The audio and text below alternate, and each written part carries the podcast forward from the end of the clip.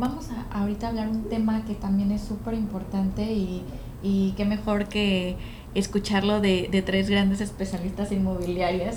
Platíqueme, ¿cuáles son las herramientas que ustedes utilizan para hacer una buena negociación con sus clientes? Platícanos. Bueno, de entrada hay que venderles un poquito utilizando ese término lo que es este lo que nosotros tenemos. Estas playas caribeñas no las tiene otro otro otro estado, ¿no? Eh, los cenotes somos los únicos que tenemos. Entonces, toda esta negociación en, cuestión de cuando se ponen un poquito ahí quisquillosos con los temas de precio, de entrada que sepan que el valor de estas tierras son únicas y no las tiene otro estado, ¿no? Entonces ahí viene todo este estire y afloje de que siempre hay que darle el valor que tiene y por eso los precios que nosotros manejamos. Así es. Para mí una, una de las cosas que más me, ha funcionado en, en eh, adicionando un poco a lo que comentaba Jessie, la importancia de invertir aquí por la riqueza natural que ofrece, eh, para mí es muy importante conservar el impulso del cliente. O sea, los clientes tienen ese impulso de, de invertir, pero obviamente no todos tienen la capacidad eh, económica de dar un enganche tan, tan amplio para poder adquirir esa propiedad. Entonces, para mí lo más importante es negociar esa parte del enganche para poder conectar al cliente con la propiedad. Eso para mí es lo más importante es lo que más me ha funcionado. Uno, o sea, de esa manera es que yo permito conservar ese impulso del cliente. Ya después de que haya un contrato firmado y un compromiso, entonces, y, si, y, y se apuntala a que se llegue a la venta y al cierre y a la entrega de la propiedad. Pero lo más importante para mí es conservar ese impulso y hacer las negociaciones que más estén a mi alcance para beneficiar primeramente a mi cliente. Me consta que van y peleaste el último momento por sus clientes y lo logra. Dani, platícanos. Bueno, en este caso siempre me centro primero en crear una conexión con el cliente, obviamente de que vea esa parte de que puede confiar en mí, que no solamente quiero venderle, sino que me preocupo más por, por lo que él de verdad él me está diciendo que necesita, ¿no? O sea, ¿qué busca él en la Riviera Maya para invertir? Luego de eso me centro, como bien decía Jessy, en el destino y luego pues obviamente aplicó la táctica de Vane de, de, bueno, vamos a ver el cómo sí, porque no siempre lo vamos a tener, ¿no? Pero siempre me centro en, en ver, eh, no sé si, si su eh, importancia es que el departamento venga amueblado, si tiene la parte del enganche, no tiene la capacidad económica, si tiene un crédito hipotecario. Entonces, ya por ahí, dependiendo básicamente de la necesidad del cliente, pues es que utilizo mis técnicas de, venta. Claro, y es como dicen, el no ya lo tenemos. Siempre lo tenemos. Pero Vamos por las ofertas agresivas. Como si, eso lo aprendí de mi gerente por allí. Muy bien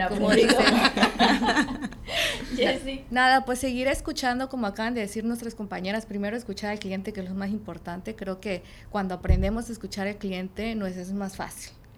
¿Por qué? Porque no andamos batallando tanto el hecho de escucharlos, saber sus inquietudes, sus, sus, este, lo que ellos realmente quieren, nosotros ya vamos preciso. Por eso creo que, que eh, la negociación ya no se nos hace tan difícil porque ya sabemos qué es lo que quieren, entonces vamos directo. Claro, siempre escuchar lo que los clientes nos dicen, que hablen, que hablen, que hablen, porque me ha tocado luego que eh, yo como cliente también, claro, que hablan, hablan, hablan y, y luego termina la llamada o, terminas la, y dices, no le pedí nada, ¿no? O sea, ¿y ahora cómo, cómo va a adivinar qué es lo que quiero? Entonces siempre tratar de escuchar al cliente, qué es lo que busca, qué es lo que quiere, y solo así le puedes enviar las opciones.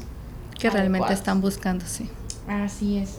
¿Algo más, algún secreto más que quieran compartir pues, eh, con nuestros asesores? Yo normalmente con mis clientes tiendo a ser como, como si fuera su amiga, que de repente ya me los agarro, porque por eso peleamos hasta lo imposible. A ver, a ver, a ver, ahí, ahí explícame algo.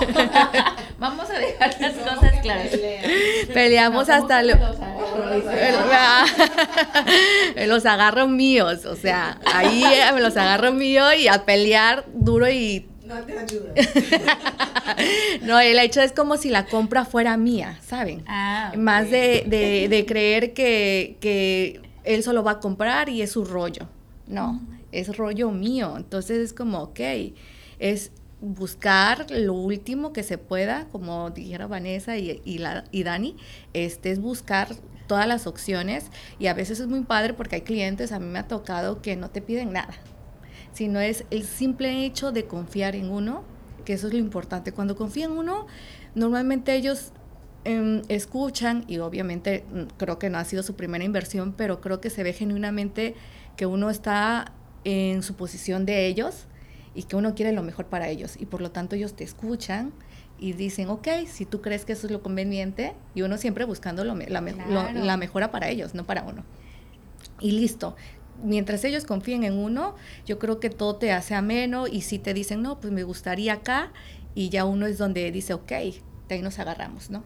Eso es muy importante lo que dice Jessie porque es una relación basada en empatía, porque no es, bueno, mi, mi, mi actividad es netamente vender y ya, no, cuando tú empiezas una relación con un cliente es de principio a fin, hasta que se desarrolla una amistad y no tiene acabe, que eso es como lo más bonito y es como las recompensas que dejan este mercado.